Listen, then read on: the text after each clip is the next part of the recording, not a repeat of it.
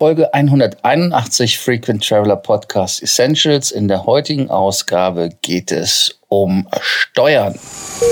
Welcome to the Frequent Traveler Circle podcast. Always travel better. Put your seat into an upright position and fasten your seatbelt as your pilots Lars and Johannes are going to fly you through the world of miles, points, and status. Nicht erst seit Friday for Future, oder Future for Fridays, Friday for Future, äh, gibt es die Thematik, dass wir uns mit Ticketsteuern herumschlagen müssen und auch eine sogenannte Ökosteuer oder eine Ticketsteuer haben für mehr Umweltschutz. Ich persönlich bin da ein ganz großer Befürworter von, äh, finde das richtig und wichtig, dass man sich für den Umweltschutz einsetzt und dass wir das Fliegen logischerweise auch teurer machen, weil gerade diese Ryanair-Fliegerei im Euro 9,99 Euro, auch wenn das wirklich nicht viele Tickets sind, äh, aber ein falsches Bild geben. Also Fliegen muss seinen Preis haben und da muss man halt schauen. Und da werden die Steuern ja jetzt wieder erhöht. Es war die Rede von 40 Prozent. Das hört sich dramatisch an, ist aber am Ende des Tages gar nicht so viel. Lass uns doch einfach mal drauf schauen. Das heißt also, die Steuer auf Flugtickets werden je nach Strecke sich zwischen drei und äh, 17 Euro erhöhen pro Ticket. Das ist äh, vom Finanzministerium aus einem Entwurf geleakt worden, wie das so schön heißt, neudeutsch. Und ähm, ja, es soll auch moderater sein als das, was eigentlich geplant war.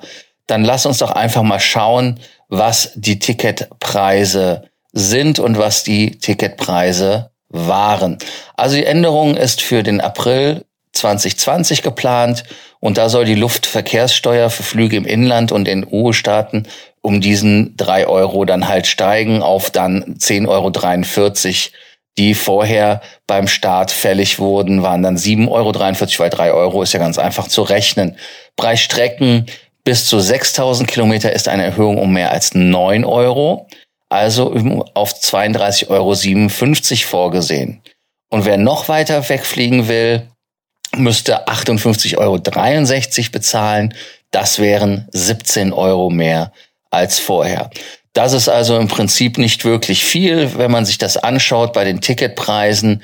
Eigentlich ist das meiner Meinung nach fast schon zu gering. Was mich aber ein bisschen bei dem Thema ärgert, ist, dass diese Steuererhöhung 300 Millionen Euro bringt, aber nicht zweckgebunden ist. Ich habe lernen müssen bei meiner Position in der Vereinigung Passagier, dass Steuern nie zweckgebunden sein können, weil das dem, ja, es widerspricht dem Gesetz irgendwie. Ist halt meiner Meinung nach schade. Ich denke, man sollte da halt wirklich schauen, dass äh, die Steuererhöhung für die Menschen halt da etwas dann bringt, dass da also damit neue Technologien gefördert werden, zum Beispiel Biosprit in der Aviation oder auch andere Dinge. Aber das ist anscheinend hier nicht der Fall und wird dann vielleicht prozentual gemacht. Ich weiß es nicht. Äh, die andere Frage ist natürlich, inwieweit diese ja, Anpassung der Steuer nach oben um 40 Prozent jemanden wirklich abhält zu fliegen. Weil am Ende des Tages, seien wir mal ehrlich, äh, 53, äh, 58,63 Euro ja, okay, das äh, läppert sich, wenn man zehnmal fliegt, dann, aber es ist immer noch für jemanden, der fliegen muss oder für eine Firma nicht so kriegsentscheidend, dass man jetzt sagt, wir, wir lassen es sein. Und ähm, da muss man halt einfach schauen, äh, wie man das macht. Und äh, ja, das Finanzministerium sagt halt, sie hätten einen Überwachungsmechanismus eingebaut, ähm, dass man sich also anschaut, inwieweit da die Klimaschutzmaßnahmen äh, greifen und gegebenenfalls anpassen. Heißt also, wenn die Reduktion in deren Augen nicht groß genug ist, wird der Preis noch weiter angehoben. Und ähm, ja, schauen wir mal. Da ist auch Luft nach oben, weil es wurde ja auch kolportiert, dass die Steuern eigentlich fast vervierfacht werden sollten. Das wurde dann aber nicht gemacht ähm, oder eine Verdreifachung, weil ganz einfach man gesagt hat, das wäre dann zu viel. Also wenn wir uns das mal angucken, die sieben Euro bei der bei den äh, EU-Staaten und Inlandsflügen wären dann also sieben Euro, sieben Euro vervierfacht. Gut, das wäre dann, dann wären wir da irgendwo bummelig bei knapp 30 Euro gelandet. Oder wenn man anschaut bei den äh, 58,63 Euro, ist für die weiteste Zone, die also über 6000 Kilometer ist, heißt also, es waren 41, da wäre eine Vervierfachung mit 160 Euro gewesen. Das wäre meiner Meinung nach schon eine Geschichte gewesen, die Leute davon abgehalten hätte. Deshalb muss man einfach schauen, ob man da schauen kann, inwieweit das wirklich dann eine Lenkungs- ja, oder eine andere, ähm, ja, nennen wir es einfach mal, Mechanik auslöst bei den Kunden, dass sie da halt drüber nachdenken. Und ähm, das andere Thema, was noch ein bisschen mich so ein bisschen umhertreibt, ist, dass das eine einseitige äh, deutsche Steuer ist, die also für andere Fluggesellschaften nicht so stattfindet. Natürlich findet sie statt, wenn sie von Deutschland aus losfliegen. Aber um mal ein Beispiel zu bringen, wenn ich mit der Lufthansa 6000 Kilometer wegfliege, sagen wir einfach mal Hongkong, dann muss man 58,63 Euro bezahlen. Aber eine andere Fluggesellschaft, die dieses in ihrem Land nicht hat, fliegt dann von woanders. Und ähm, ein Beispiel ist ja auch Aachen-Maastricht. Das wird für Ryanair ein leichtes sein, da von Aachen-Maastricht auszufliegen, weil die Holländer diese Steuer in der Form ja nicht kennen.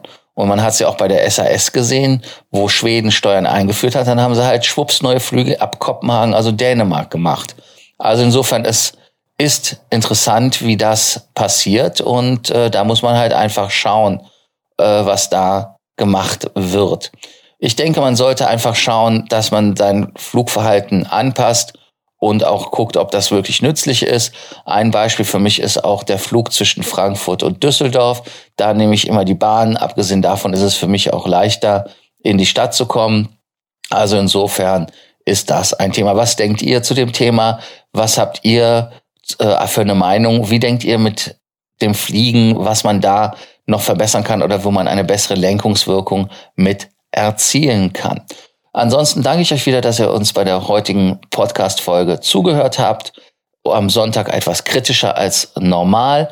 Morgen sind wir wieder ganz normal da. Wer eine kostenlose Beratung haben will, weil er nicht weiß, wie er mit seinen Meilen zu Rande kommt oder wie er überhaupt mehr Meilen bekommt, denkt dran, unten in den Shownotes sind unsere ganzen Links, auch für die kostenlose Meilenberatung. Danke, dass ihr zugehört habt. Danke, dass ihr uns abonniert habt, damit ihr keine neue Folge verpasst. Bis morgen. Ciao. Thank you for listening to our podcast, Frequent Traveler Circle. Always travel better.